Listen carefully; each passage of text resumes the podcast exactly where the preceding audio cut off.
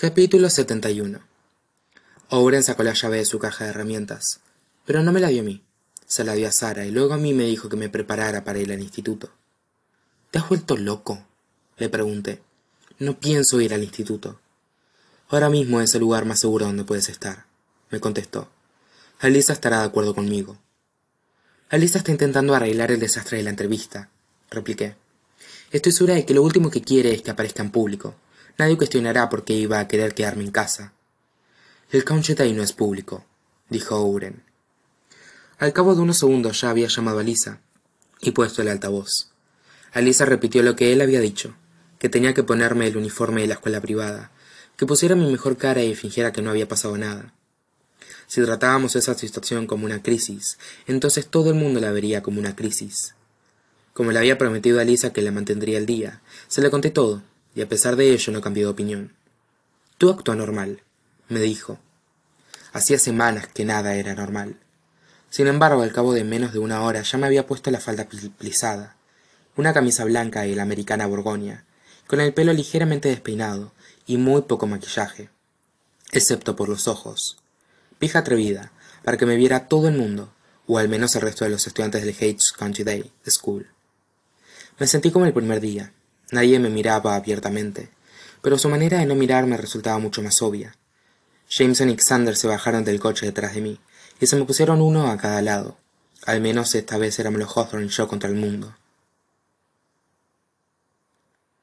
Logré ir aguantando el día, poco a poco, pero para la hora de comer estaba harta, harta de las miradas, harta de fingir que todo era normal, harta de intentar poner buena cara. Me estaba escondiendo, o al menos intentándolo, en el archivo cuando Jameson me encontró.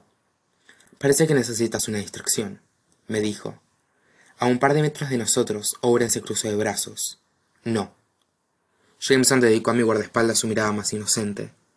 Te conozco, contestó Owen. Conozco tus distracciones. No te la vas a llevar a hacer paracaidismo, ni a hacer parasailing en la costa. Nada de carreras de coches, nada de motos, nada de lanzar hachas. ¿Lanzar hachas? Mira Jameson intrigada. Él se volvió hacia Aurel. ¿Qué te parecen las azoteas? Al cabo de diez minutos, Jameson y yo volvíamos a estar en la azotea del centro de arte. Desarrolló el césped artificial y colocó una pelota. No te acerques al borde, me advirtió Auren, y luego se alejó de forma deliberada de nosotros. Esperé que Jameson me preguntara por los postales. Esperé que flirteara conmigo que me tocara, que me sonsacara la verdad al más puro estilo Jameson Hawthorne, pero lo único que hizo fue entregarme un palo de golf. Me coloqué para golpear. Una parte de mí deseaba que se colocara detrás de mí, que me rodeara los brazos con los suyos. Jameson en la azotea, Grayson en el laberinto, pensé. Tenía la cabeza hecha un lío, y yo estaba hecho un lío. Solté el palo. Mi madre era la hermana de Kylie Rooney, dije, y así empecé. Resultaba difícil explicar con palabras todo lo que había descubierto, pero lo logré. Cuanto más hablaba, más difícil era ver a Jameson pensar. Cuanto más pensaba, más se me acercaba. ¿Qué crees que Toby dejó en Jackson que tiene tanto valor? preguntó. ¿Y en qué lugar de Jackson? Jameson me miró como si mi rostro escondiera todas las respuestas. ¿Cuánto tiempo duró la amnesia de Toby?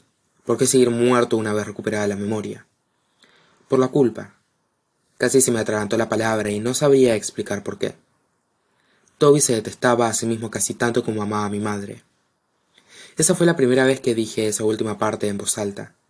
Toby Hawthorne amaba a mi madre. Ella lo amaba a él. Pensé. Había sido una historia de amor épica con el mar de fondo. Literalmente. Saberlo me hizo sentir como si me hubiera estado mintiendo a mí misma cada vez que había fingido que no sentía sentimientos.